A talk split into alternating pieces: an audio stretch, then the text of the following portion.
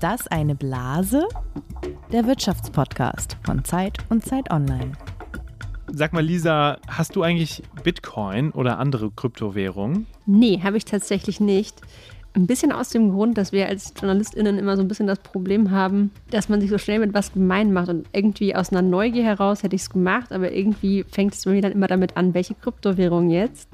Du hast ja mal Kryptowährungen gekauft für ein sehr prominentes Projekt in der Zeit, oder? Äh, stimmt, sogar zweimal. 2017 habe ich mal ein Viertel Bitcoin gekauft und dann immer wieder verkauft und geguckt, wer kauft mir den eigentlich ab. Das war so im ersten Hype und hat mir schon damals gezeigt, wenn der Kurs hochgeht, dann kommt sehr viel dummes Geld in den Markt. Also Leute, die einfach kaufen, ohne auf den Preis zu achten.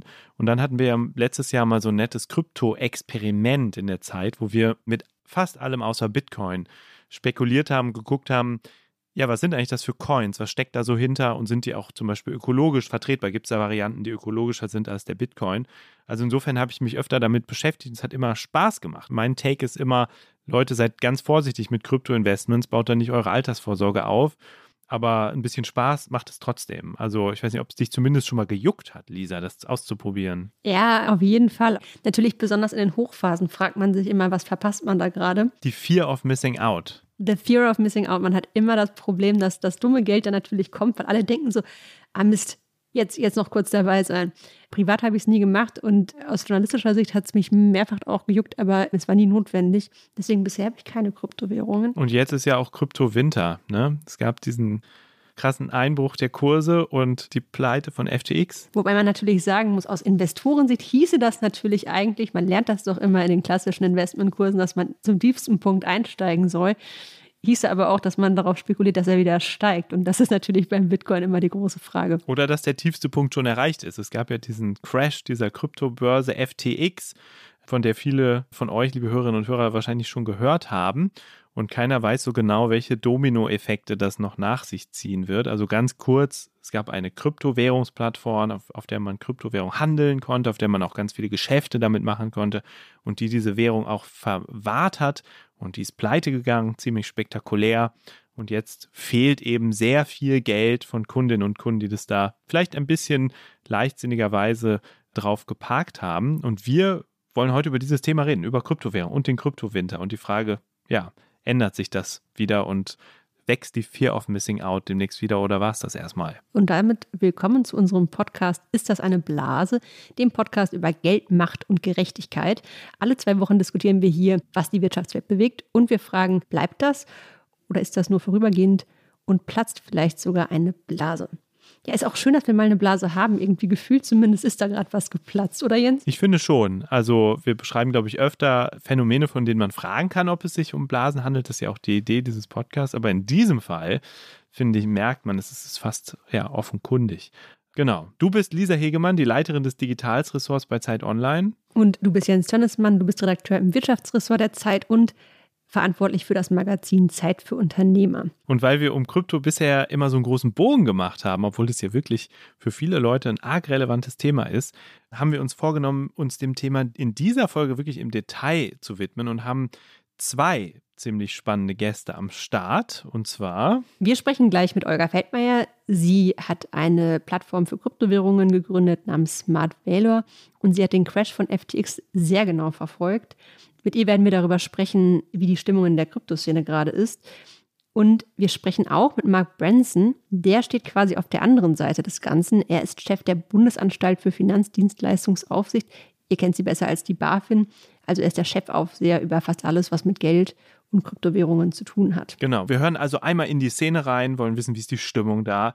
Und dann reden wir mit jemandem, der ähm, auf der anderen Seite steht und diese Szene beaufsichtigen soll oder beaufsichtigen will.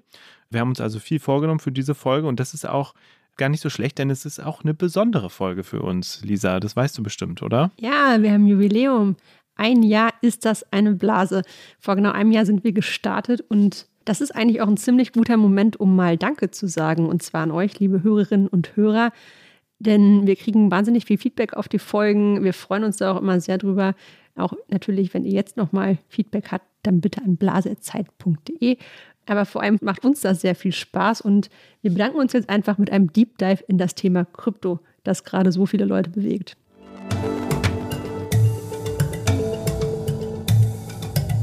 Deep Dive zum Thema Krypto und trotzdem starten wir wie immer mit unserem Spiel Fakt oder Fantasie. Das passt eigentlich ganz gut zur Kryptoszene, denn mein Eindruck aus dieser FTX-Pleite ist auch so ein bisschen, man kann da oft nicht unterscheiden, äh, was ist eigentlich Fantasie, was sind eigentlich noch die Fakten, um die es hier geht. Und das wird ja auch gerade beim Beispiel FTX, muss das ja sehr aufwendig geklärt werden.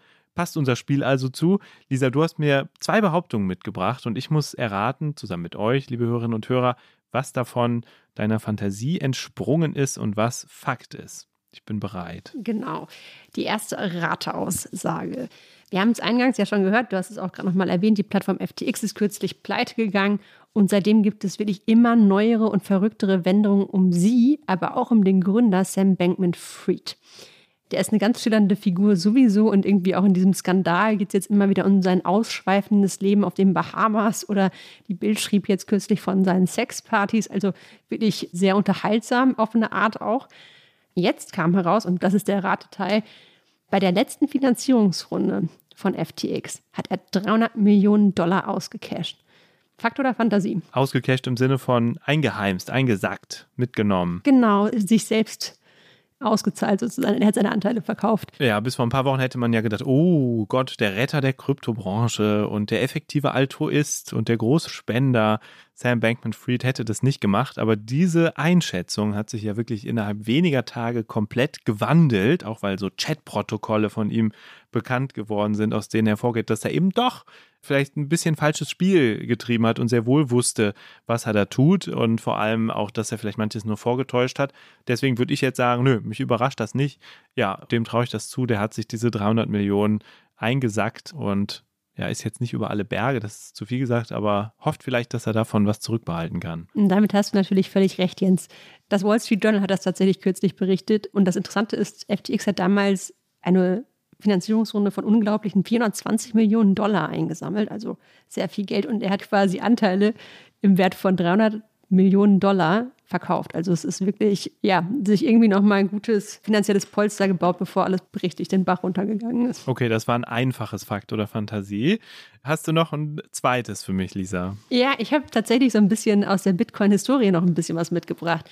Du hast auch schon mal von Satoshi Nakamoto gehört. Er hat einst das White Paper geschrieben, auf dem die Kryptowährung Bitcoin basiert, gilt als der Bitcoin-Erfinder.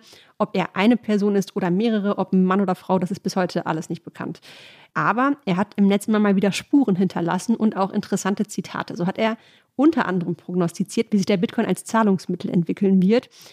Und zwar hat er geschrieben, ich bin mir sicher, dass es in 20 Jahren entweder ein sehr großes Transaktionsvolumen geben wird oder gar keines.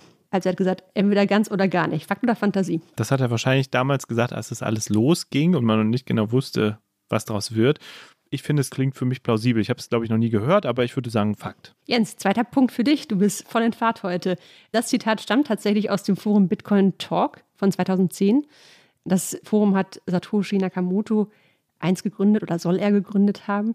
Und das Zitat bezieht sich auf die Transaktionskosten von Bitcoin, also es geht noch ein bisschen weiter. Und ich finde das eine ziemlich prophetische Aussage. Wenn man das so sieht, wie der Bitcoin so schwankt, dann scheint da was dran zu sein, oder? Total. Man würde natürlich sehr gerne mal Satoshi Nakamoto, äh, diese Person oder diese Personen, man weiß ja nicht, ob es einer oder mehrere sind, fragen, was sie über diese ganzen Entwicklungen, die FTX-Pleite, diesen Wahnsinn äh, denken.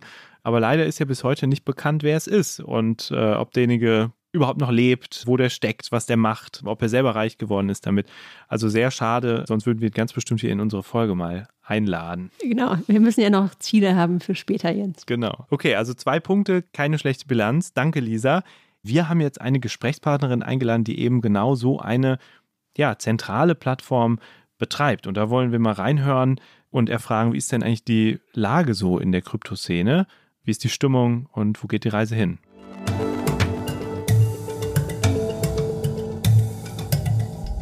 Wir sprechen jetzt mit einer Frau, die ganz nah an den Kryptoentwicklungen dran ist. Sie ist die Gründerin von Smart Valor. Das ist eine Handelsplattform für Kryptowährungen, die 2017 gestartet ist.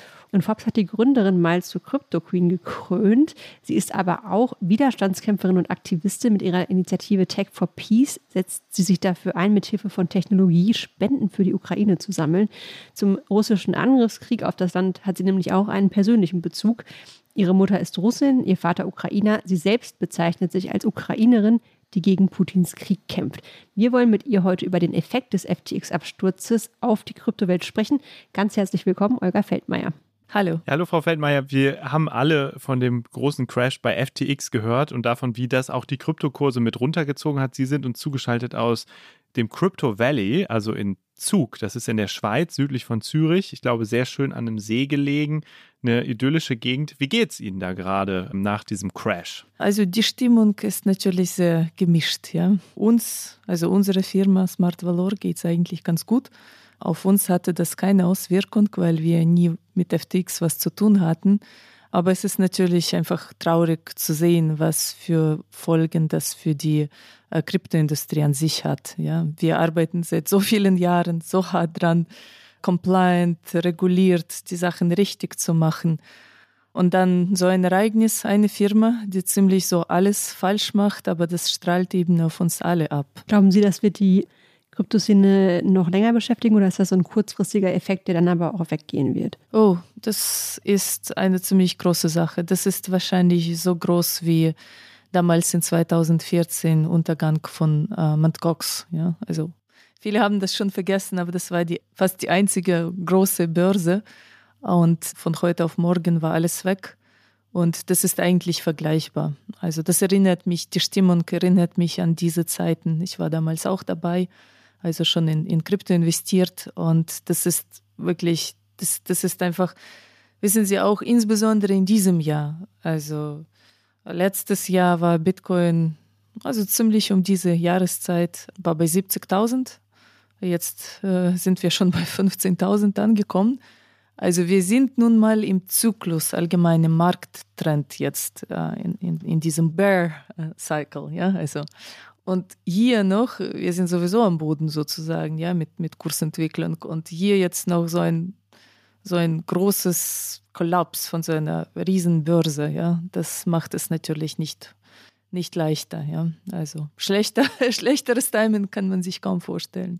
Der Gründer dieser Börse, äh, Samuel Bankman Fried, galt ja als jemand, der so ein Retter der Kryptoszene sein wollte und wurde oft auch so beschrieben. Er hat sich mit Politikern umgeben, hat auch ja, einen Teil seines Geldes für den guten Zweck ausgegeben und sich sogar für mehr Regulierung ausgesprochen. Dann kam dieser Crash. Wie haben Sie das erlebt? Kannten Sie Samuel Bankman Fried? Haben Sie ihn mal getroffen? Haben Sie irgendwie gedacht, was geht da eigentlich ab? Ja, ja, also ich kenne ihn, ich habe mich auch persönlich mit ihm getroffen. War mir immer so ein bisschen suspekt und ein Wunder. Wie geht das nach drei Jahren auf Wall Street? Dann halt so ein bisschen Kryptoschichten aus Japan nach Europa, einfach so Preisdifferenz ausnutzen, ein paar Jahre. Also dafür muss man nicht sonderlich intelligent sein, wissen Sie. Und danach geben die Investoren zwei Milliarden Dollar. Also ich dachte, ich, ich verstehe diese Welt nicht mehr. Ja? Wir sind also ich, ich kenne viele andere Gründer hier, ja, wir arbeiten fünf, zehn Jahre, um irgendwie, wissen Sie, 50 Millionen zu raisen, ja, und irgendwie Track Record aufzubauen. Und da kommt so jemand mit drei Jahren Berufserfahrung und, und, und jetzt wird es klar, warum das so passiert ist, ja. Das wäre jetzt zu viele Details, aber wie gesagt, also die Gelder, die er aufgenommen hat, er hat zwar gereist von sehr bekannten großen VCs, Sequoia Capital und so weiter, so big, big names, ja. Aber er hat irgendwie auch ihnen Geld gegeben. Ja? Also da gab es so ganz, ganz strange Arrangements, ja. Also das war alles nicht so wirklich sauber. Und das, das erklärt das teilweise. Sie führen ja auch eine Kryptohandelsplattform namens Smart Valor. Was machen Sie besser als FTX? Also viel schlechter geht es ja vielleicht auch nicht, aber ähm, was machen sie richtig viel besser? Also warum sollte man ihnen ihr Geld anvertrauen, während man das bei FTX vielleicht nicht sollte? Wissen Sie, besser haben wir immer gesagt, aber viele haben gedacht, das ist schlechter. Also wir sind halt sehr konservativ mit dem Product Offering. Ja, das ist Nummer eins. Ah, also es gab in Krypto so drei Wellen drei Wellen von Produktinnovationen. Ja? Also in 2017, 2018 kam Margin Trading. Ja? Haben wir gesagt, nein, machen wir nicht. Ist zu riskant, also dieser ganze Leverage in so einem volatilen Asset macht einfach keinen Sinn. haben wir Nein gesagt. Haben die Leute gedacht, das ist gut? Nein, viele gesagt haben, ja, ihr seid nicht innovativ genug. Zweite Welle kam dann um die 2000 mit Lending, ja, also you can lend your Bitcoin and earn interest, ja. Dann haben wir uns angeschaut, ja, wo diese Bitcoins gehen und wie riskant ist das? Und dann haben wir gesagt, nee, machen wir nicht. Dann kam die dritte Welle in 21, sozusagen dieses Yield Farming, wo man quasi im DeFi, in Decentralized Finance, die Token pledgt, um mehr Token zu bekommen. Haben wir uns angeschaut und haben gesagt, nee, das ist House of Cards, machen wir nicht. Und so sind wir einfach mit sehr konservativem, einfach, was kann man bei uns machen? Also Custody, Trading, Brokerage, also Simple Buy and Sell, also einfaches Kaufen und Verkaufen. Das war's, ja. Und Staken. Aber Staking, technisches Staking, wie Ethereum zum Beispiel, dass man die Token in Proof of Stake in Protokollen quasi einsetzt, um diese Protokolle zu unterstützen. Das ist nicht Yield Farming. Genau, und eben, ich habe schon immer gedacht, das ist besser so. Und unsere Investoren haben das nicht immer so gesehen und gedacht, ah, vielleicht ist das nicht so besser, ihr müsst mehr machen.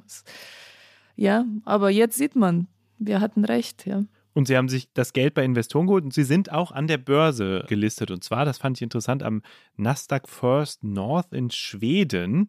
Und da ist tatsächlich auch seit dem Börsengang im Februar, glaube ich, haben ihre Aktien da 80 Prozent an Wert verloren. Also sie haben diese Kryptokrise auch da zu spüren bekommen.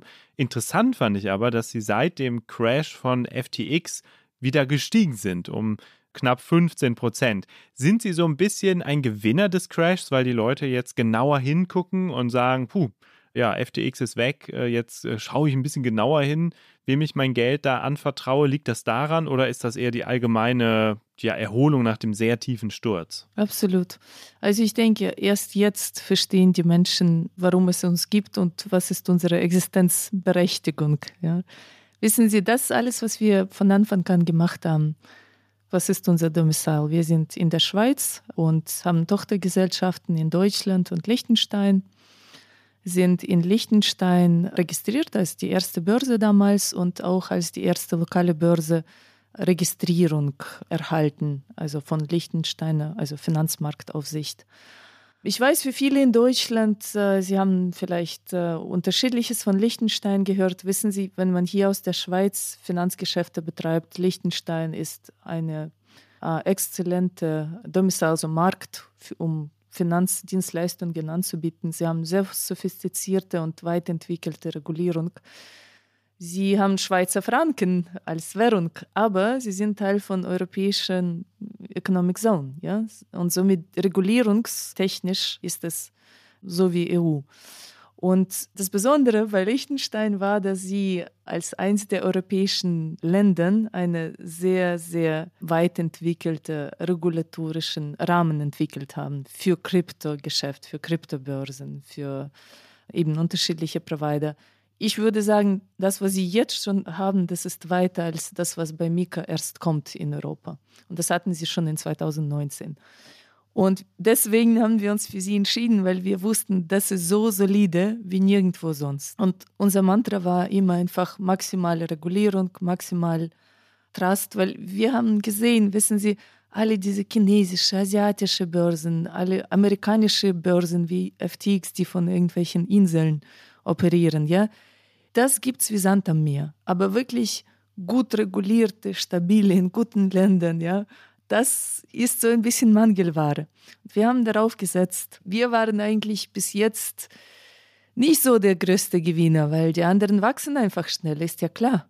Und erst jetzt, wissen Sie, erst jetzt wird es Menschen klar, warum ist es wichtig, die Sachen richtig zu machen. Also sprich, wir sehen uns wirklich Erst jetzt, nach so vielen Jahren als Gewinner. Okay, also Ihre Kundenzahl, das sieht man auch in Ihrem Quartalsbericht, die ist jetzt gerade deutlich gestiegen, ich glaube um 47 Prozent. Trotzdem, und das ist ja das, was die Investoren am Ende auch ein Stück weit interessiert, ist ihr Umsatz aber ein Stück weit gesunken und sie sind auch, das ist jetzt für junge Firmen nicht so untypisch, aber natürlich für Investoren auch irgendwann wichtig, sie sind auch noch in der Verlustzone, wenn ich das richtig gesehen habe. Warum gelingt das nicht sozusagen aus dem Kundenwachstum auch mehr Geschäft zu generieren? Liegt es daran, würden Sie sagen, ja, wir sind hier zu sehr ausgebremst von der Regulierung oder die Kunden sind äh, vielleicht ja, zu vorsichtig. Was sehen Sie da als Grund? Ja, wissen Sie, also Exchange Business ist ja Scale Business, ja. Also die, die Erträge sind sehr gering, also die Margen sozusagen, ja. Und das Geschäft lebt davon, äh, große Mengen von Transactions und Kunden durchzuziehen, weil sie haben eine gewisse Cost Base, ja, und die wächst nicht mit Anzahl von Transaktionen. Ja, also sprich, man muss diese Schwelle überschreiten, also genügend viele Kunden haben und Transaktionen, damit quasi das Geschäft profitabel wird. Und wir sind klar noch nicht so weit, ja, weil wir waren auch, sehen Sie, sehr konservativ in Capital Race, ja. Wir haben nie chinesisches Geld genommen, wir haben sehr selektiv vorgegangen, also wie wir auch finanziert sind, ja. Also wir sind konservativ auf allen Fronten. Und das heißt auch marketingmäßig, ja, wir haben nie das Geld in Marketing reingesteckt, also fast gar nichts. Bis vor letztem Jahr, wir hatten nicht mal Marketing-Team. Aber wir wussten, dass das Produkt, was wir haben, das werden demnächst 99 Prozent der Banken brauchen und Fintechs. Und unsere Strategie war eben, so einen lokalen Nischenprovider mit der Börse aufzubauen, eher so wie eine sozusagen Vitrine, ja, also um Banken und Fintechs zu zeigen, wir können das, das funktioniert, wir machen AML richtig, wir machen alles richtig. Weil das große Geschäft nach wie vor sehe ich als äh, einer der Co-Founder von Smart Valor, indem dass wir Banken und Fintechs helfen, diesen Produkt zu ihrer also Digital Assets as Alternative Investments, zu ihrer Produktpalette hinzuzufügen. Sie haben die Kunden, sie haben Millionen Kunden. Wir haben beim Weiteren nicht Kapazitäten und finanzielle Ressourcen, so viele New Client Acquisition, also das, die Kunden zu kaufen mit Google Ads oder was weiß ich, macht auch gar keinen Sinn, ja.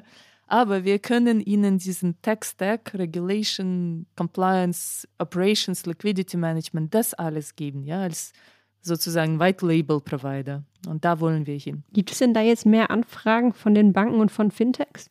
Also haben Sie das Gefühl, dass sich die Sichtweise da ändert? Ich glaube, also nach dem FTX-Desaster, das wird eher alles langsamer. Also ich denke nicht, dass das gar nicht passiert, aber selbst die Banken und Institutionen, die jetzt vielleicht schon in den nächsten sechs Monaten umsetzen würden und nur ein Produkt ausrollen, das wird jetzt alles langsamer stattfinden. Ja. Und das ist eben, wissen Sie, was mich ärgert. Also einer macht so ziemlich alles falsch, aber bestraft es die ganze Branche ja, mit FTX. Das, das ist eben der Fall.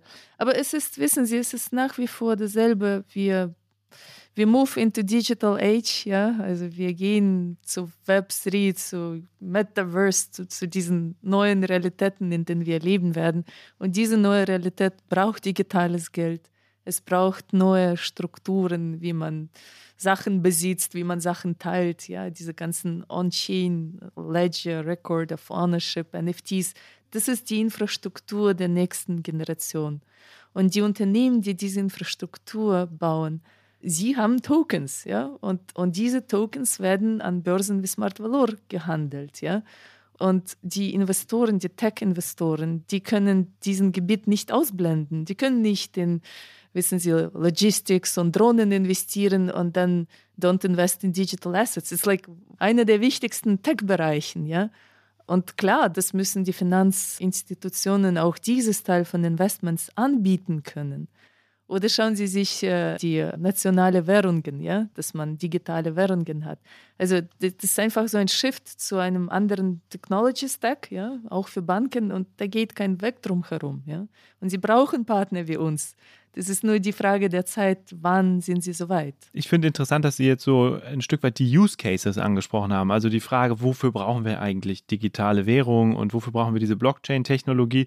Man hat ja den Eindruck, dass viele Menschen, die in Krypto Geld anlegen, also Bitcoin und sowas kaufen, dass es denen gar nicht um den Use Case geht, sondern dass sie gerne damit Geld machen wollen, also dass sie eigentlich spekulieren wollen. Und das ist ja jetzt auch ein Argument, das immer wieder kommt, dass man sagt, ja, Moment, das ist aber am Ende eigentlich ein Casino. Also wenn ihr da investiert, wenn ihr Coins kauft, dann spekuliert ihr, ihr könntet genauso gut zu einer Spielbank gehen. Ihr finanziert eben keine sinnvollen Use Cases damit. Und das spricht ja dann eher gegen die Branche und gegen die Szene als Ganzes und gar nicht so sehr, es geht gar nicht so sehr um die Frage, welche Exchange ist die bessere oder welche sind sicher, welche sind besser reguliert, sondern es gibt ein zentrales Argument, das jetzt gerade sichtbar wird. Nein, lasst lieber als Anlegerinnen und Anleger die Finger von Krypto, weil es Zockerei ist. Und de facto hat man auch oft den Eindruck, das wäre so. Was entgegnen Sie da? Klar, dieser Eindruck entsteht insbesondere für die Menschen, die weit vom Tech sind. Also Tech-Investments sind an sich immer sehr komplex und äh, wenige Investoren trauen sich äh, da. Also da muss man schon sehr viele Sachen verstehen. Wir sehen einfach vom User-Base und einfach von diesen, wie viele sind das mittlerweile? 250 Millionen Menschen, die in Krypto investiert haben und Wallets haben. Das ist doch schon ziemlich große Menge. Diese Menschen haben meistens technischen Background oder Financial, ja. Weil, wissen Sie, wenn man sich fragt, okay, soll ich jetzt in Ethereum investieren oder Cardano? Ja, das sind zwei Tech-Projekte. Ja, also die bauen quasi so, so ein bisschen dezentralisiertes Internet, die neue Version vom Internet. Ja. Da muss man sich erstmals auskennen. Ja. Man muss verstehen, okay, wo sind die Tech-Teams besser? Was ist der Unterschied im Protokoll? Das ist so komplex, dass viele Menschen sehr bald aussteigen und dann, wie ist die Entscheidungsfindung, wenn sie das Technische nicht verstehen oder begreifen können. Dann sonst die Entscheidung zu finden, oh, okay, ich habe was gehört in Twitter oder dann ist es pure Spekulation, ja, weil die Entscheidungsgrundlage ist einfach zu komplex und dadurch wird es zur Spekulation. Verstehen Sie? Das, ist, das liegt in der Natur von diesem Investment. Jetzt haben Sie schon das Web 3 angesprochen. Also das ist sozusagen die auf der Blockchain basierende Idee, dass man irgendwie das Internet nochmal neu aufbaut im Prinzip. Und mich würde da eine Sache interessieren. Ein zentrales Versprechen dieses Web 3 ist ja eigentlich eine Dezentralisierung, weil man eben sagt, irgendwie alle haben die gleichen Möglichkeiten. Andererseits zeigen ja jetzt Handelsplattformen wie FTX, aber am Ende auch ihre Handelsplattform, dass dann im Ende doch wieder Unternehmen braucht, die auf dieser dezentralen Technologie zentrale Instanzen schaffen, ne, damit quasi es für Nutzerinnen und Nutzer auch einfacher wird, das zu benutzen. Ich frage mich immer, ob sich das nicht widerspricht. Was sagen Sie? Ich glaube nicht, weil wissen Sie, man muss sich die ganze Wertschöpfungskette insgesamt anschauen. Ja? Also wir sind nur kleine Teilchen sozusagen. Aber wenn Sie, wenn Sie sagen, ich weiß nicht, der, der Weg von Rom nach München besteht aus zehn Abschnitten. Und jetzt, wie viele von diesen Abschnitten, Teilroads, ja, sind zentralisiert oder dezentralisiert? Auch in Decentralized Finance wird es weiterhin zentralisierte Teile der Wertschöpfungskette geben, wie zum Beispiel wir. Was ist unsere Funktion? Wir sind sozusagen Gateway between, also quasi Verbindungsglied zwischen Traditional Banking und Fiat Geld, also Schweizer Franken, Euro und diesem Decentralized. Ja, man braucht uns, um aus einer Welt in die andere zu kommen. Jetzt gibt es ja sehr viele Diskussionen darüber, ob wir mehr Regulierung brauchen. Ja, also in manchen Ländern ist die Regulierung ja ein bisschen weiter, in anderen weniger weit. Es gibt Länder, die sogar Krypto komplett verbieten. Und es gibt den Wunsch, auch global sowas besser zu regulieren und auf der anderen Seite aber klarere Grenzen zwischen dem klassischen Finanzsystem, also den Banken, zu bauen und der Kryptowelt. Aus Angst, dass wenn sowas nochmal passiert, dass dann auch die Finanzwelt unter Druck geraten und vielleicht sogar eine Finanzkrise entstehen könnte. Ja, also wissen Sie, das, was ich Ihnen jetzt sagen werde, das ist eine nicht repräsentative Meinung von Kryptobranche. Ja? Also ich komme aus der Bankenbranche, ich habe für Barclays Capital und UBS gearbeitet. Ich bin ein bisschen Bankerin sozusagen, ja. Und meiner Meinung nach ist der einzige Weg, diese Branche credible zu machen und schneller zum Mass Adoption zu bringen, ist halt durch Regulierung. Diese Meinung, ich bin die Minderheit, ja. Also das ist. Aber wie gesagt, meine Meinung ist, das ist nicht genug und wir haben, schauen Sie, wir haben mit Smart Valor schon damals 2019, 2020 diese Registrierung gemacht, also lange daran gearbeitet, zwölf Monate, Prozesse geändert, Leute eingestellt, Board, Governance, alles. Dann war es soweit, dass die Banken zu uns gekommen sind und sie wollten unser Produkt. Ja. Und dann haben wir angefangen, mit Banken zusammenzuarbeiten und wir haben sogar mit einer Bank fertig implementiert. Sie sind unser Kunde. Bank in der Schweiz und mit vielen anderen angefangen. Und da haben wir gesehen, ihre Erwartungen über unsere Compliance und Regulierung sind noch viel weiter als das, was wir schon hinter uns haben. Und wir haben uns gefragt, wie können wir das ihnen bieten? Ja? Also sich noch mehr irgendwo freiwillig regulieren, das, das gibt es gar nicht. Und für uns wir haben die Lösung gefunden in Nasdaq-Listen. Ja? Das war für uns nicht für Capital Raise. Also letztes Jahr konnte man Capital Raise, also viel einfacher durch, durch die VCs. Ja? Wir haben einfach uns angeschaut, was sind die Requirements von Nasdaq to be listed. Ja? Und die Requirements were so tough und ja, die Quarterly Reports und Insider Trading, Ad hoc Disclosures, ja, Corporate Governance, also Wahnsinn, ja. Und dann haben wir gesagt, okay, machen wir freiwillig. Aber wissen Sie, was eigentlich traurig ist, was ich erst jetzt so verstanden habe? Die Investoren wollen das gar nicht. Also die Investoren wie VCs, ja, wissen Sie, diese ganze Branche, weil sie wissen, wenn die Firmen wie FTX so im dunklen Eck operieren und niemand weiß, was sie machen, können sie viel mehr Geld machen. Das bringt VCs mehr, Venture Capital Companies, ja, dass sie Profit haben und so weiter, dass es vorangeht als wenn so ein Clean Smart Valor alles richtig macht. Das wollen Investoren gar nicht. Wenn Sie sich die Valuations anschauen, also letztes Jahr, wo wir IPO vorbereitet haben, war durchschnittlicher Revenue Multiple 25, 30, ja, also 30 mal Annual Revenue wird die Investor bezahlen, ja, das ist die Valuation. Und wir sind auf 10, also ein Drittel davon. IPO machen. Also unsere Investmentbank hat das so beraten und so arrangiert, ja. Sprich, Clean Companies just cannot pump, ja. Also sie können nicht so schmutzige Geschäfte da machen und viel Geld machen und werden nicht gut dafür bewertet. Ich meine, das ist doch Wahnsinn, oder? Sie haben ja sehr oft, Frau Feldmeier, sich auch zum Bitcoin geäußert und dazu, wohin der Kurs geht. Und man findet da so verschiedene Prognosen, dass der auf jeden Fall über 100.000 Euro oder Dollar steigen wird. Wie sehen Sie das im Moment? Also sind Sie da verhaltener geworden oder sagen Sie immer, nee, über kurz oder lang wird der Kurs hochgehen? Und wenn ja, haben Sie eine Prognose für uns, die man auch in ein paar Monaten oder einem Jahr mal wieder rausziehen kann. Ja, sicher. Also ich habe meine Erwartung äh, natürlich mit dem Disclaimer, dass äh, dieses Mal wirklich ein bisschen anders ist. Also wir haben eben in Bitcoin diese vier Jahreszyklen, also sogenanntes Halving-Event, also wo Anzahl von neuen Bitcoins, die in Umlauf kommen, sich alle vier Jahre halbiert. Ja? Und die letzten zehn Jahre hat sich um diesen Zyklus auch Preis entwickelt. Ja? Also wenn die Menge sich halbiert, erst dann beginnt quasi der Preis zu steigen, weil der Markt angeblich dieses verringerte neue Supply, also Angebot spürt. Ja? Genau. Und das hat bis jetzt sehr gut funktioniert, wirklich very predictable, diese vier Jahre. Und ich denke, jetzt sind wir auch in absolut erwartetem Kryptowinter, also eben dieser Bear Market, Bear Cycle.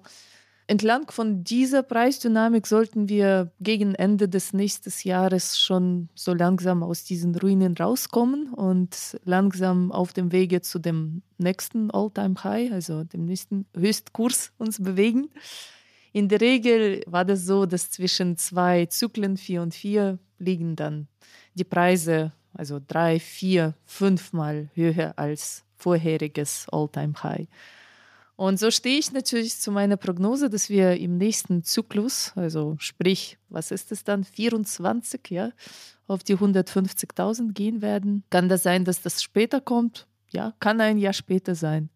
Kann das sein, dass das nicht 150, 120 wird? Kann auch sein, aber ich denke sicherlich über 100.000. Das ist eine sehr optimistische Prognose, würde ich sagen. Aber ist vielleicht äh, zum Ende dieses doch etwas schweren Themas vielleicht gar nicht so, so schlecht.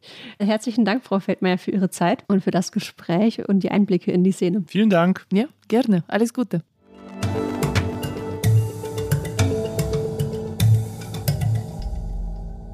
Das war ja ein ziemlich interessantes Gespräch mit Olga Feldmeier, auch dass sie nochmal beschrieben hat, wie stark die Kryptoszene jetzt grundsätzlich von diesem Skandal eines, das muss man schon so sagen, einzelnen Unternehmens betroffen ist. Nimmst du ihr das so ab, dass das nur FTX ist? Also ich kann mir schon vorstellen, dass das eine ganz bequeme Erklärung ist, auch für viele andere Firmen in dem Bereich, wenn man sagt, da ist dieses ganz große und offensichtlich ganz böse Unternehmen und das ist jetzt pleite gegangen und daran werden wir vielleicht auch gesunden. Aber wenn man genauer hinschaut, dann sieht man schon, dass es natürlich auch vorher schon ziemlich viele Crashs und Hacks gab. Einen hat sie selber angesprochen, Mount Gox vor vielen Jahren.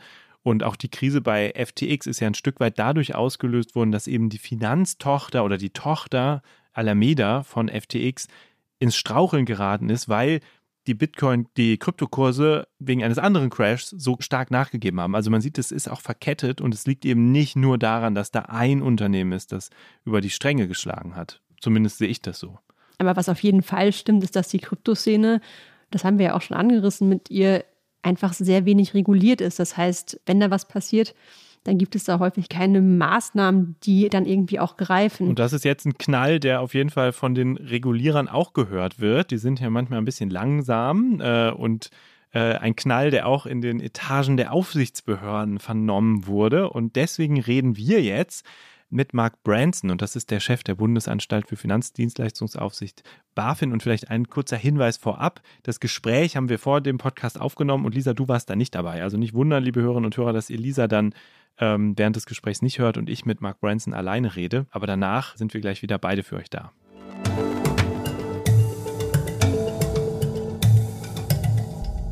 Ja, wir begrüßen nun einen Gast hier im Podcast, dessen jüngster Karriereschritt einen ziemlichen Candy Storm ausgelöst hat.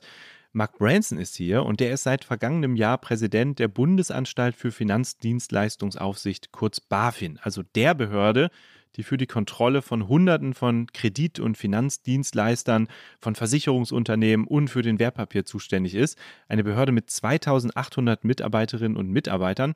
Ja, und warum gab es damals diesen Candy Storm? Nun, Branson ist an die Spitze einer Behörde gewechselt, die ja ziemlich in der Kritik stand, nachdem 2020 die Skandalbank Wirecard in gigantischem Ausmaß und trotzdem von den Aufsehern unbemerkt ihre Bilanzen gefälscht hatte. Und deswegen waren eigentlich alle ziemlich happy, dass da jetzt jemand kommt, der genauer hinsehen und härter eingreifen will. Denn Mark Branson kennt die Finanzwelt ziemlich gut und zwar sowohl als Mitspieler als auch als Schiedsrichter. Er kommt eigentlich aus Großbritannien und hat von 1994 bis 2009 dann aber in der Schweiz gearbeitet und zwar erst bei der Credit Suisse und dann zwölf Jahre bei der Schweizer Großbank UBS. Und 2010 wechselte er dann zur Eidgenössischen Finanzmarktaufsicht, also dem Schweizer Pendant der BaFin, der FINMA die er ab 2014 sieben Jahre lang geleitet hat. Und als er nach Deutschland gekommen ist, hat er gesagt, er wolle die BaFin zu einer Aufsichtsbehörde von Weltklasse machen. Er hat zum Beispiel mehr Rechte eingefordert, um Firmenbilanzen prüfen zu können. Und er hat ziemlich deutlich auch der Geldwäsche den Kampf angesagt. Das Manager-Magazin hat ihm deswegen das Label Mr. Null Toleranz verpasst und geschrieben, er sei aggressiv auf die nette Tour. Und davon wollen wir uns jetzt mal selbst überzeugen. Hallo und willkommen im Wirtschaftspodcast von Zeit und Zeit Online. Hallo Mark Branson. Hallo, Herr Tennismann. Wir reden heute über das Thema Kryptowährung und natürlich direkt als erste Frage einmal, welche besitzen Sie denn selber? Können Sie das sagen? Ja, gar keine. Das ist, äh, das ist einfach. Ähm, auch aus einfachem Grund. Manchmal die Aussagen von uns äh, Regulatoren und, und Aufseher haben auch einen gewissen Einfluss auf den Kryptomarkt, weil die Frage Regulierung da ist äh, immer, immer da schwebt im Hintergrund. Deswegen aus Prinzip halte ich äh, überhaupt keine Crypto-Assets. Äh, ja, sonst wäre es ein Interessenskonflikt. Sonst wäre es ein Interessenskonflikt. Das liegt also nicht daran, dass Ihnen schneller Reichtum nicht so wichtig ist oder dass Sie den Crash haben kommen sehen, äh, den es jetzt beim Bitcoin und anderen Kryptos gegeben hat. Ja, also jeder hat da eine persönliche Meinung und viele haben äh, persönliche Erfahrungen gemacht. Nicht äh, immer hat es zu schnelles Reichtum äh, geführt. Auch in der letzten Zeit vielleicht ganz im Gegenteil. Extrem volatil und spekulativ waren Kryptoassets immer. Bevor wir ein bisschen über die Krise von Krypto reden und auch die Frage, was eigentlich, äh, wie die Regulierer jetzt gefordert sind und die Aufsichtsbehörden, einmal die Frage, Sie haben sich ja wahrscheinlich auch irgendwie mal mit der dahinterliegenden Technologie beschäftigt und wenn man mit Menschen redet, dann gibt es ja ganz viele Leute, die finden die Blockchain ganz faszinierend. Würden Sie sagen, unabhängig von der Frage, ob das gute Finanzprodukte sind oder ob das eine sinnvolle Geldanlage ist, Kryptowährung, würden Sie sagen, diese Technologie hat Potenzial, die ist faszinierend für sich genommen? Das würde ich genau so sehen. Also ich würde genau diesen Unterschied machen äh, zwischen die unterliegende Technologie und die Anwendungen weil die Anwendungen liegen vielleicht nicht nur im Finanzbereich, aber in allen Bereichen, wo man will Prozessen optimieren und eine andere technologische Art Vertrauen herzustellen.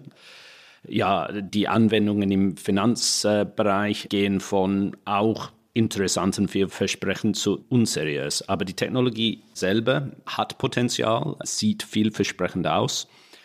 Muss ich auch sagen, dass das habe ich wahrscheinlich jetzt seit, weiß nicht, sieben oder acht Jahren das so gesagt. Oder das ist äh, dann die Frage, wann ist etwas nicht mehr vielversprechend? Also wie eine, eine Nachwuchsfußballer mit, mit viel äh, Talent. Oder irgendwann ist man nicht mehr vielversprechend mit Potenzial. Irgendwann muss sich beweisen. Aber die Technologie ist sicher faszinierend, weil es ist eine andere Art, so Datenbänke aufzubauen. Und ja, die Frage ist nur, welche Probleme kann es eigentlich lösen? Ja, das ist diese Stärke von Kryptowährungen, ganz besonders dem Bitcoin, dass man sozusagen dezentral und ohne Intermediäre, ohne zentrale Banken arbeitet. Gleichzeitig sehen wir aber jetzt an dem Crash, den es gegeben hat, dass dieses Prinzip eigentlich immer wieder ja, unterlaufen wird. Also dass äh, gerade bei dieser Börse FTX, die pleite gegangen ist, ja sehr viele Einlagen gar nicht in Wallets transferiert wurden, also in die privaten Geldbörsen der Nutzerin, sondern dass die Nutzerinnen das Geld quasi auf dieser Börse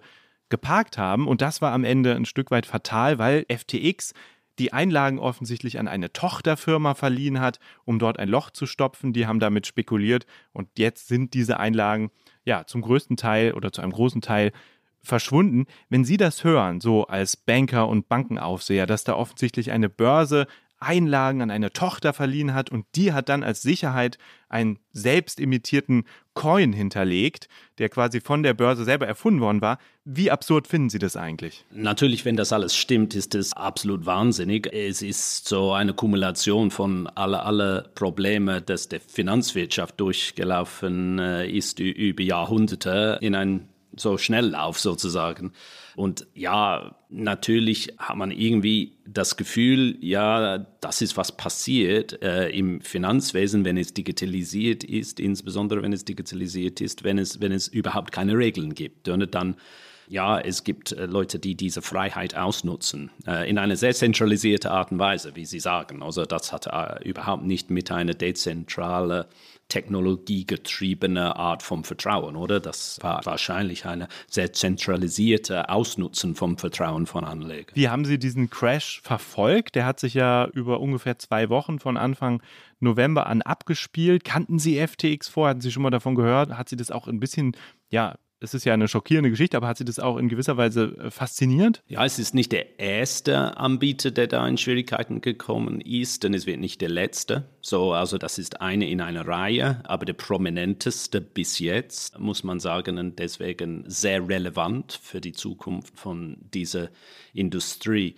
Aber jede von diesen Problemfällen, die aufgepoppt ist in der letzten Zeit, hat man mit einem, eine, eine gewisse ja, Erschrecken festgestellt, oder? Dass das, ja, wie wir immer befürchtet haben, es gibt viele da unterwegs, die unseriös bis zu vielleicht betrügerisch unterwegs sind. Und das kommt oft vor bei Innovationsschüben. Äh, dann, dann kommen die Tripbrettfahrer oder noch schlimmer. Und da haben wir ja gesehen, was dann passiert, wenn ja nicht nur wenn es zu schnell wächst, ohne Kontrollen, aber auch wenn die Absichten dahinter nicht nur sauber sind. Sie haben angesprochen, dass es da schon vorher viele Fälle gab. Es gibt äh, Webseiten, die zählen die Crashs und Hacks, die es so in der Kryptoszene gegeben hat. Das geht, also da gibt es sehr, sehr viele Beispiele. Ich glaube, ich habe eine Liste gefunden, da stehen bestimmt 100 Beispiele drauf. Ein sehr großes Beispiel war vor acht Jahren Mt. Gox. Das war auch so eine Krypto-Plattform. Jetzt also FTX.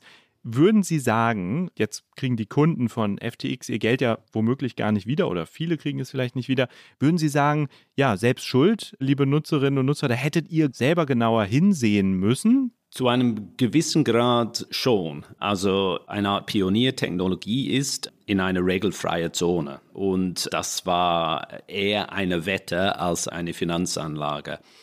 Und dafür haben wir als Aufsichtsbehörden, und wir sind nicht die Einzigen, also immer wieder gewarnt, immer wieder gewarnt, das ist hochspekulativ, das ist unreguliert, da gibt es kein Einlagensicherungssystem, da gibt es keine Notenbank dahinter. Alle diese Sicherungssysteme, die wir haben in der traditionellen Finanzwelt, sie fehlen. Deswegen ja, das kann bis zum Totalverlust führen. Und natürlich nicht alle Leute haben solche Warnungen wahrgenommen. Wir erreichen bei weitem nicht allen und gleichzeitig gibt es viele sag mal, Influencers in Social Media oder anderswo, die genau das Gegenteil behaupten. Die sagen, ja, hier ist etwas, wo diese modernste aller Ängste eine, eine, eine Rolle spielt, äh, der Fear of Missing Out. Oder? Also steig jetzt ein, oder? Weil äh, sonst man verpasst diese wahnsinnige Chance. Also das ist dieselbe Muster, wie wir hatten in alle Blasen in, in den Finanzmärkten von der Tulpenmanie bis jetzt so menschliche Muster, psychologische Muster, die kommen immer wieder vor. FTX hat auch ja sehr prominente Werbefiguren eingespannt und für seine Dienste geworben und hat damit natürlich auch Menschen in Deutschland erreicht. Man weiß nicht genau, wie viele Kundinnen und Kunden aus Deutschland FTX genutzt haben. Aber deswegen vielleicht einmal die Frage an Sie. Haben Sie im Kontext dieser Pleite Beschwerden von FTX-Nutzern aus Deutschland bekommen? Und falls ja, was sagen Sie denen? Bis jetzt nicht eine, eine hohe Volumen davon, das kann noch kommen. Aber Sie sprechen auch etwas sehr Wichtiges an. Das ist das in einer pure digitale Finanzwelt.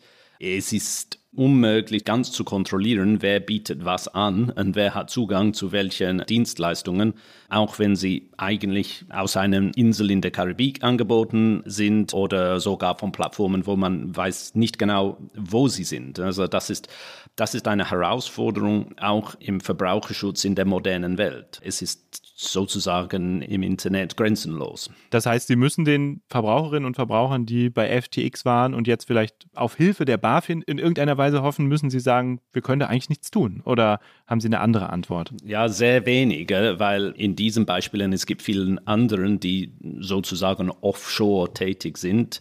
Ja, da hat man den Schutz der deutschen oder europäischen Aufsicht oder Regulierung gar nicht.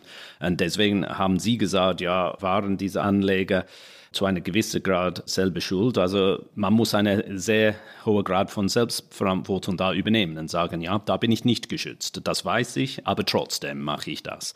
Und dann natürlich ex post kann man nicht zum europäischen Staat rennen und sagen, ja, da können Sie mir bitte helfen. Also das geht auch nicht. So, aber das ist die Frage, wollen wir das? Wollen wir so ein Setup für etwas, der ist irgendwie eine, eine Nachahmung der traditionellen Finanzwelt, ist, ist eine digitale Kopie zu einem gewissen Grad?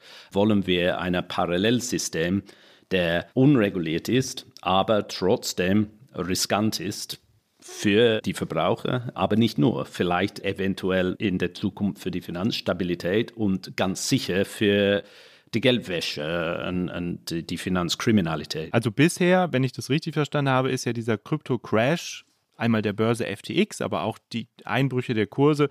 Man macht sich keine Sorgen, dass das möglicherweise die Finanzwelt insgesamt belasten könnte, weil es noch nicht so stark verwoben ist damit. Oder sehen Sie das anders? Nein, das ist, wie ich das sehe. Also die Verflechtungen mit der traditionellen Finanzwelt sind bis jetzt nicht super hoch und deswegen denken wir und denken die allermeisten Experten, es gibt keine große Ansteckungsgefahr.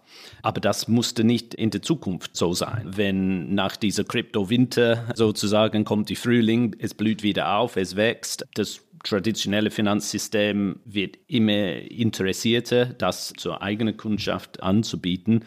Dann kommen diese Verflechtungen hoch und das könnte dann zu einem anderen Schluss kommen. Aber Stand heute sehen wir dieses Ansteckungspotenzial nicht oder sehr wenig. Die Frage ist, was könnte in der Zukunft passieren? Werbung. Diese Woche in der Zeit? Die Bücher des Frühlings. 16 Seiten blühende Fantasie. Von gefährlichen Liebschaften, einer Flucht auf dem Mississippi und magische Erzählkunst. Das Literaturspezial zur Buchmesse in Leipzig. Die Zeit, Deutschlands größte Wochenzeitung. Jetzt am Kiosk oder direkt bestellen unter zeit.de/slash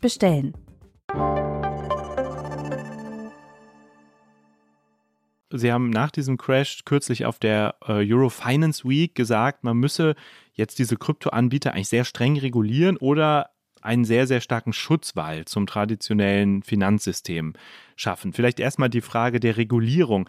Das scheint ja gar nicht so einfach zu sein. Also Andrea Enria, das ist der Chefbankenaufseher der EZB, hat Kryptofirmen mit Tieren verglichen, die nie über finanzielle Risiken nachdenken würden und die sowieso nur sehr schwer zu kontrollieren seien. Also ist man bei der Regulierung nicht ohnehin ja, sehr limitiert, auch in Zukunft? Das sehe ich nicht so. Also zuerst, wie Sie richtig sagen, muss man entscheiden, geht man diesen Weg zwei Parallelwelten ohne große Verbindungen dazwischen mit, mit diesem Schutzwall. Ich bin nicht sicher, dass das uns gelingt, ehrlich gesagt. Wenn nicht, dann bin ich der Meinung, dass diese Parallelfinanzwelt muss genauso reguliert sein wie die traditionelle und dann können sie miteinander konkurrieren. Natürlich, man hat immer Probleme in der Aufsicht, alle Anbieter zu erreichen und äh, zu erfassen. Das ist auch kein Vollkaskoschutz, eine staatliche Regulierung und Aufsicht, oder? Da passieren auch Sachen, die ja negative Auswirkungen haben für die Kunden. Insbesondere in diesem Fall, wenn man das macht, man muss äh, alles einsetzen, dass es global passiert weil es hilft eher wenig, wenn man hat eine schön regulierte äh, Kryptowelt in Europa, aber die Musik spielt auf anderen Inseln außerhalb äh, von Europa zum Beispiel, dann hat man diese Gefahr für die Anleger, Gefahr von Finanzkriminalität, Gefahr von Ansteckungen. Man hat es trotzdem. So, wenn schon, muss es richtig gemacht werden. Also um einen fairen Wettbewerb zwischen traditionell und ja, Digital-Crypto-Anbieter Gewähr zu leisten, ähm, aber auch weltweit. Aber da gab es viel Präzedenz, oder? also dass man kommt schon dann dran, wenn global entschieden wird, das machen wir und ja, gewisse Jurisdiktionen sind dann eigentlich am Ende marginalisiert. Aber wenn wir auf die globale Ebene schauen, wir sehen ja, dass im Moment es sehr viele unterschiedliche Bewegungen sozusagen in der Wirtschaftswelt gibt, dass sich da neue Lager bilden, dass die Wirtschaftsmächte da ganz unterschiedliche Pläne haben. Ist das nicht so ein bisschen illusorisch zu sagen, lass uns doch Krypto auf globaler Ebene koordinieren und regulieren? Also kann das überhaupt klappen, wenn man sieht, dass China sehr eigene Interessen verfolgt, Russland natürlich sehr eigene Interessen verfolgt? Aber auch die USA oft ja Interessen verfolgt, die vielleicht zu denen in Europa gar nicht unbedingt passen. Ja, also Finanzmärkte sind in der Regel sehr global, auch weil der, der Produkt ist virtuell, kann überall produziert werden. Grundsätzlich, dieses Problem haben wir in allen Finanzthemen. Und nur zu sagen, das ist zu schwierig, ist für mich ja zu einfach Ausweg. Also wir haben viele Gremien, wo wir kooperieren, ziemlich stark global auf solchen Themen, wo eigentlich die Interessen sind nicht so ungleich, oder? Und Sie, Sie haben verschiedene Jurisdiktionen erwähnt. Also, also China hat eine sehr repressive Haltung äh, zu Kryptowährungen, wo, es grundsätzlich nicht erlaubt ist, oder so. Da nur um ein Beispiel zu erwähnen. So, da wäre ich nicht so pessimistisch. Und eigentlich, wenn die Regulierung und die Aufsicht erreicht einen Großteil der Aktivität, ist es dann eigentlich etwas leichter für die Kunden oder die potenziellen Kunden zu sehen, was reguliert ist und was nicht reguliert ist. Im Moment nur ein Bruchteil ist reguliert, ist fast alles ist unreguliert. Und dann vielleicht gibt man sich nicht die Mühe zu sagen, okay, das ist der ist in der Karibik, das ist etwas, wo ich, ich nicht weiß, wo es ist. Ein Teil hier scheint in der EU zu sein. Das ist alles zu schwierig, da man folgt ein Influencer, eine Werbung, wie immer man angelockt wird. Aber je mehr man hat einen glaubwürdigen Regulierungsraum geschaffen, ich denke, das kann auch die Nachfrage lenken. Wir haben das anekdotisch, würde ich sagen, haben das in den letzten Tagen und Wochen gesehen.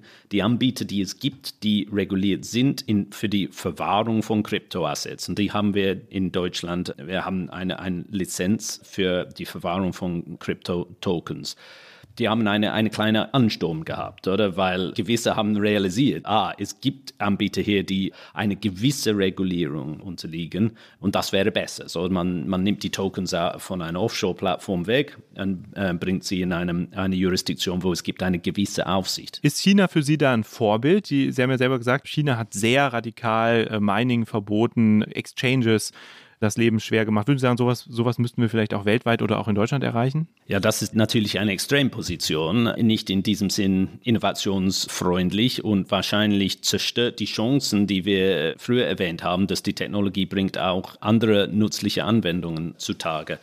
Ja, das ist absolut eine Ultima Ratio, etwas zu verbieten.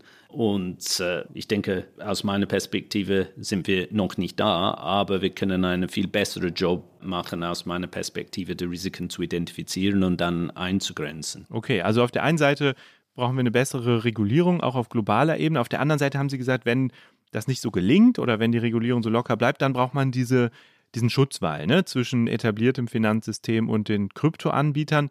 Wenn man jetzt sieht, dass auch in Deutschland verschiedene Banken eine Krypto-Verwahrlizenz beantragt haben, also ich habe gelesen, die Commerzbank zum Beispiel hat als erste deutsche Großbank in diesem Frühjahr eine Krypto-Verwahrlizenz beantragt, aber es gibt auch Sparkassen, die über Partner den Handel mit Kryptowährungen ermöglichen, dann sieht man ja eigentlich, dass diese Mauern zumindest schon so ein bisschen Risse haben. Also dass es zwischen beiden Welten Überschneidungen und äh, Geldflüsse gibt.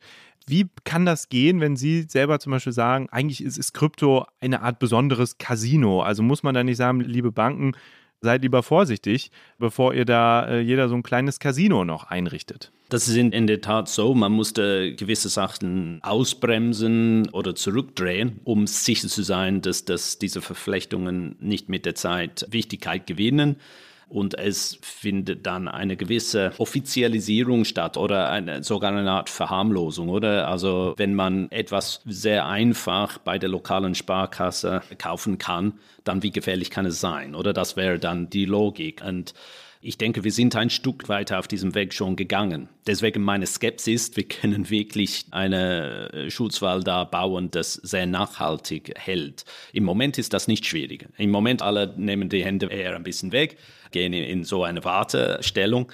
Aber die Frage ist, wenn es zurückkommt, wie schnell und wie verflochten wird es sein? Und Deswegen, ich denke, realistischerweise der bessere Weg ist eine Regulierung, aber eine Regulierung, der genauso streng ist wie für die ähnlichen Aktivitäten in der traditionellen Finanzwelt. Vielleicht trotzdem noch einmal die Nachfrage, also was würde der Schutzwahl bedeuten? Also dürften Banken zum Beispiel für Kunden wie mich, also normale Verbraucherinnen und Verbraucher, noch Krypto verwahren mit der entsprechenden Lizenz oder wäre das im Zweifel schon ein Schritt zu viel oder bedeutet Schutzwall eher, okay, die Banken dürfen zwar äh, diese Kryptos verwahren, aber sie dürfen damit zum Beispiel nicht, sie dürfen die nicht verleihen oder beleihen oder dürfen nicht selbst daraus wieder Produkte schnüren, die sie dann anderweitig für Geschäfte nutzen. Also wo wäre die Grenze dessen, was noch ja, in Ordnung wäre? Ja, also es, es gibt so eine Art ähm, finanzielle Perspektive, also welche Risiken kann man mit äh, Crypto-Assets eingehen? Genau wie Sie sagen, darf man die poolen und dann weiterleihen. Also da beginnt man echte Finanzrisiken zu nehmen und äh, da ist man exponiert gegen äh, diesen Wertzerfall. Natürlich ohne eine Regulierung, das kann extrem gefährlich sein, wenn es wächst, oder so. Das ist eine so die finanzielle Perspektive. Aber es gibt auch, wie gesagt, fast diese psychologische Perspektive, die man nicht regulieren kann. Das sagt ja, je mehr Leute das erklären aus einer Anlageklasse, je mehr es faktisch, mehr es faktisch vielleicht als Anlageklasse gesehen wird. Nicht als was es im Moment ist, eine hochspekulative Art zu wetten auf zukünftige Preisentwicklungen. Äh, die haben nichts mit einer unterliegenden Wert zu tun. Also das ist, äh, das ist, was die allermeisten von diesen Tokens sind. Sie haben keinen intrinsischen Wert. Es ist nur die Frage, wer wird wie viel in der Zukunft dafür bezahlen. Und es ist eine Spekulation auf die Antwort auf diese Frage. Und je näher man das bringt zum traditionellen Finanzsystem, je mehr vielleicht dieses Verständnis geht verloren. Sie haben diese Krypto-Verwahrlizenzen angesprochen, die man ja zum Beispiel in Deutschland braucht, um Krypto für Kunden verwahren zu können. Das braucht man allerdings erst seit 2020 und den Bitcoin gibt es ja schon seit 2009 und es gab auch vor 2020 schon sehr viele Crashs, es gab dubiose Projekte. 2014 hatte ich schon gesagt, ist diese Börse Mount Gox pleite gegangen. Schon damals ist sehr, sehr viel Geld einfach verschwunden, verloren gegangen man fragt sich da so ein bisschen, warum hat das so lange gedauert, dass man zum Beispiel diese Lizenzvergabe organisiert hat, dass man sich bei der BaFin sozusagen die Erlaubnis holen muss, um Kryptowährungen zu verwahren. Warum hat das so lange gedauert? Und in die Zukunft gerichtet, was macht sie optimistischer, dass das vielleicht in Zukunft schneller geht? Gute Frage. Vielleicht gab es eine gewisse Hoffnung, das wird ein, ein Randphänomen bleiben, oder? Das ist ein gewisses Milieu da, die nicht so Mainstream ist. Da muss man nicht an alle so mögliche spekulative Casino-ähnliche Erscheinungen sich kümmern. Sie verschwinden von sich selbst. Und ja, das war wahrscheinlich vor 10, 15 Jahren vielleicht ein Teil der Antwort. Es war zu klein, äh, um wirklich darum zu kümmern. Warum wird es jetzt gelingen, eine Antwort äh, zu bekommen? Eine von diesen zwei Varianten, die ich skizziert habe, weil es ist halt so groß geworden. Und ich habe es einmal so erklärt, wenn man geht mit so Systemen, was so anarchistisch unterwegs sind, wie eine Hippie-Kommune oder so etwas, wenn das klein ist, dann am Rand einer Stadt und stört kaum jemand, dann werden die Behörden in der Stadt das eher tolerieren. Also man lässt es da. Aber je mehr es wächst, je mehr es kommt so in die Nähe vom Stadtzentrum und, und mehr Leute sind betroffen, mehr Leute sind angezogen, irgendwann dann befasst man sich doch damit und gesagt, ja, wollen wir das wirklich? Das, das wächst und wächst und wächst. Und wenn man denkt, dass die Prinzip hinter Bitcoin als erste echte Kryptowährung war, ein System, um Wert zu verschieben, total außerhalb von staatlichen Kontrolle. Es ist fast zwangsläufig, wenn das zu groß wird, wird der Staat da intervenieren. Ob man das gut findet oder nicht. Also das ist nur die Realität, oder? Weil wir haben staatliche Systeme, um Risiken zu kontrollieren, insbesondere bei der Finanzkriminalität. Und wenn jemand baut ein so glaubwürdig Parallelsystem ohne staatliche Kontrolle, und das zu stark wächst, dann kommt irgendwann die Reaktion. Jetzt hat man den Eindruck, dass durch diesen Crash bei FTX auch die Branche selber erkennt, dass sie transparenter werden muss, vielleicht auch um der Regulierung zuvorzukommen. Also es gibt den Wettbewerber von FTX, der heißt Binance, dessen Chef äh, Shengpeng Zhao hat gesagt, so, wir brauchen jetzt Proof of Reserves, wir werden jetzt von uns aus unsere Blockchain-Adressen offenlegen, um unseren Nutzerinnen und Nutzern zu zeigen, wie viel Reserven, also wie viel Coins wir da tatsächlich haben, damit keine Angst haben muss, dass uns das Geld ausgeht, so wie bei FTX. Ist das ein guter Schritt oder ist das letztendlich eigentlich nur, um die Regulierer äh, vielleicht doch nochmal zu besänftigen und das zu verzögern? Was glauben Sie? Ich glaube da nicht, dass man als Regulierer so naiv ist. Also da natürlich eine gewisse Selbstdisziplin schadet nicht. Aber ja, wir haben nie wirklich gesehen, dass ein Finanzmarkt oder ein Teil des Finanzmarkts kann sich wirklich glaubwürdig nur von sich selber regulieren und für die eigene Hygiene sorgen. Schön wäre es, aber in der Realität ist es oft nicht so und äh, man findet immer ein oder die andere Anbieter, die nicht an diese selbst gebastelte Regeln hält und dann ist man zurück am Anfang.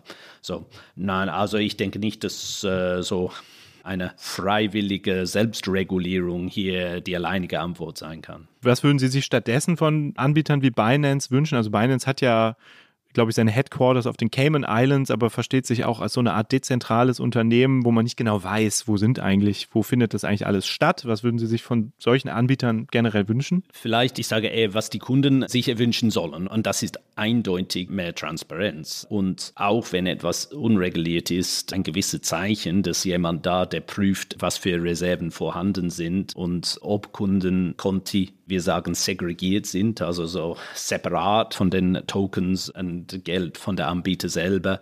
Und äh, ist das glaubwürdig geprüft? Also auch als Kunde, man kann ein paar von solchen Fragen stellen und sagen, ja, gibt es da eine Prüfgesellschaft, der aktiv ist? Äh, Habe ich je von dieser Prüfgesellschaft etwas gehört? Ja, wo ist äh, der Sitz dieser Unternehmen?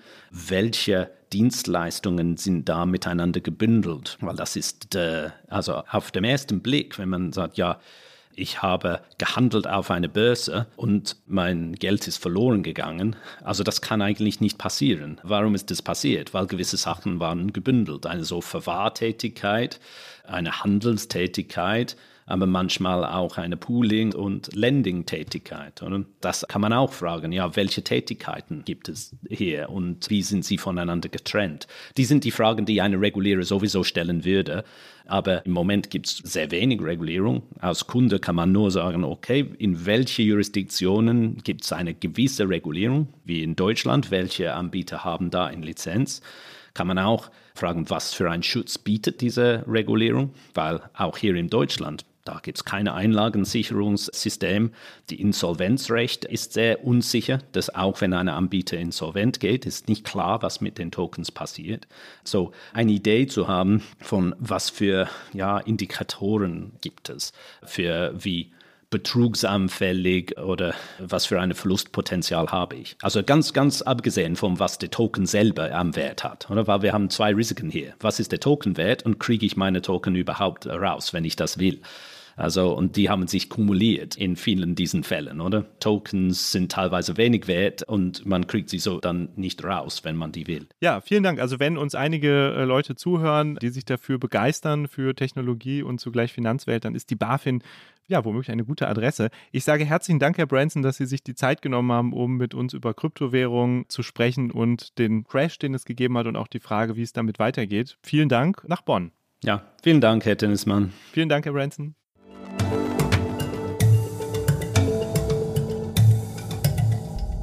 Also Lisa, das war Mark Branson, der Chef der BaFin. Und wir sehen, da passiert gerade einiges in puncto Regulierung und Aufsicht. Aber die Frage ist natürlich, ist das damit das Ende der Kryptoblase? War es überhaupt eine Blase oder ist es nur ein bisschen Luft entwichen und das Ganze wächst sich demnächst wieder zu einem großen Ballon heran? Was sagst du? Ich glaube, es ist eine Blase geplatzt. Ich glaube aber auch, dass wieder eine Blase entstehen wird, weil das sehen wir seit Jahren und das hat ja auch Olga Feldmeier sehr schön beschrieben, wie es immer neue Blasen gibt. Das liegt sicherlich teilweise an dieser Halbierung der Menge an Bitcoins, die geschürft werden. Aber mein Gefühl ist auch, dass es sehr stark mit anderen Dingen zusammenhängt. Die Kryptowelt tut zwar gerne so, als würde alles, was sie macht, unabhängig von der Wirtschaft funktionieren, aber so ist es einfach de facto nicht. Und am Ende hängt das auch alles zusammen aus meiner Perspektive. Ich glaube daher, sobald es wieder ein bisschen aufwärts geht, könnte ich mir vorstellen, dass auch da wieder eine Blase entsteht. Was sagst du? Also ich glaube auch, dass da jetzt eine Blase geplatzt ist. Das ist ja irgendwie offenkundig. Ich glaube auch sogar, dass immer noch ein bisschen Luft in dieser Blase ist. Also wir haben den Boden noch nicht erreicht. Ich bin da ein bisschen pessimistischer. Und ich glaube ehrlich gesagt, ich sehe es auch anders als Olga Feldmeier. Ich glaube, dass sich das so schnell nicht erholen wird, weil ich ein Stück weit darauf vertraue und sozusagen auch als Anleger darauf vertraue und vertrauen möchte, dass die Regulierer sich jetzt wirklich mal zusammennehmen und überlegen, wie kriegen wir das hin, hier eine gesunde Kryptowirtschaft aufzubauen, ja, in der der Nutzen dieser Technologie im Vordergrund steht und in der man eben nicht mit Kryptowährungen spekuliert, sondern die Token, die wirklich zu irgendwas nützlich sind, meinetwegen etwas Mehrwert haben als andere, aber wo Krypto am Ende nicht nur oder zu 99 Prozent aus Spekulationsgründen gehalten wird oder aus irgendwelchen düsteren Motiven, über die wir heute wirklich ja nur am Rande gesprochen haben, das spielt ja auch eine Rolle. Also meine Hoffnung ist, da wächst nicht nochmal so eine Blase heran. Und auch wenn ich mir damit vielleicht Bitcoiner zum Feind mache, hoffe ich, dass auch die Zockerei jetzt ein bisschen ein Ende hat. Bin ich dazu radikal, Lisa? Ich weiß nicht, ob es radikal ist. Ich glaube, es ist irgendwie äh, ein vernünftiger Ansatz, wenn man guckt, was gerade passiert ist und was für Auswirkungen das eben auch für viele Kleinanlegerinnen und Kleinanleger hatte. Das muss man ja einfach sagen. Ich glaube, mich erinnert tatsächlich diese Zeit jetzt, dieses Versuchen des Regulierens, wenn schon die Blase da ist, erinnert mich total stark an die, an die restliche Tech-Branche. An Facebook und Twitter, da hat man lange alles passieren lassen, weil es halt so klein war und es auch ein bisschen egal war. Und dann gab es plötzlich Debatten darüber, okay, da passiert ja wirklich was mit unserer Demokratie in dem Fall, wenn Menschen ungefiltert Nachrichten bekommen, ungefiltert Sachen ins Netz schreiben und teilen können. Und diese Debatte wird natürlich jetzt nicht inhaltlich geführt werden in der Kryptowelt, aber ich glaube, sie wird in der Finanzwelt auch noch ein Thema sein, also wie die Kryptowelt in die normale Finanzwelt überfließt. In die normale vielleicht nicht, aber die alte traditionelle. Finanzwelt. Und ich glaube, diesen Effekt werden wir auf jeden Fall beobachten, würde ich sagen. Okay, das war nicht unsere letzte Krypto-Folge, das hast du damit implizit auch gesagt, aber es war unsere erste und deswegen sagen wir Danke, liebe Hörerinnen und Hörer, fürs Zuhören und natürlich auch ans Team von Pool Artists, Maria und Charlotte, die äh, bei dieser Aufnahme besonders involviert waren. Danke für die Produktion, danke an Ole und Munia und das gesamte Podcast-Team von Zeit Online. Und wir haben eine Bitte, liebe Hörerinnen und Hörer, schreibt uns doch, gerne, was ihr über diese Folge denkt, über die anderen Folgen denkt, welche Themen ihr euch wünscht, inwiefern euch der Krypto-Crash vielleicht auch selber betroffen hat. Und dann würden wir uns freuen, wenn ihr das nächste Mal wieder mit dabei seid. Vielen Dank. Vielen Dank und wie immer das letzte Wort ein Tier und nicht wir.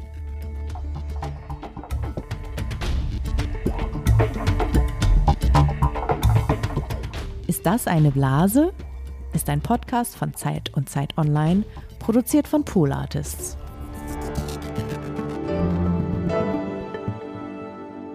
Ja, hallo, liebe Hörerinnen und Hörer. Schön, dass ihr noch dran geblieben seid. Hallo aus der Wentorfer Lohe, wo ich wieder bei den Lerntieren in Wentorf bin und bei unserem Podcast-Esel Karlchen. Wir haben heute ganz viel über Kryptowährungen gesprochen und jetzt wird sich zeigen, ob Karlchen ein gutes Krypto-Orakel ist. Vor ihm stehen drei Schalen, jeweils eine Möhre in jeder Schale. Wenn er die von mir aus gesehen linke ansteuert, die mit der Nummer eins, dann bedeutet das, der Bitcoin wird bis zum 1. März 2023 unter den Wert von 10.000 Dollar fallen. Also es geht weiter bergab. Der mittlere Topf mit der Nummer zwei und ich gebe zu, der längsten Möhre würde bedeuten, dass der Kurs zwischen 10.000 und 20.000 Dollar ja mehr oder minder stagniert. Und die dritte Schale, die mit der Nummer drei heißt, der Kurs steigt wieder, die Szene erholt sich und der Bitcoin geht auf über 20.000 Dollar am 1. März 2023. Und jetzt hat Karlchen das Wort. Karlchen guckt noch etwas irritiert, aber jetzt setzt er sich in Bewegung und muss sich entscheiden. Wohin geht's, Karlchen? Welchen Eimer, welchen Topf steuerst du an? Karlchen zögert, er schaut sich nochmal um.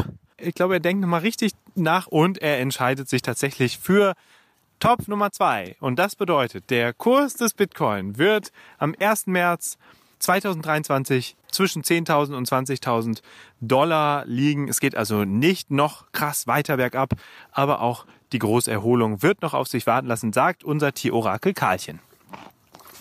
Ja, lass dir schmecken, ne?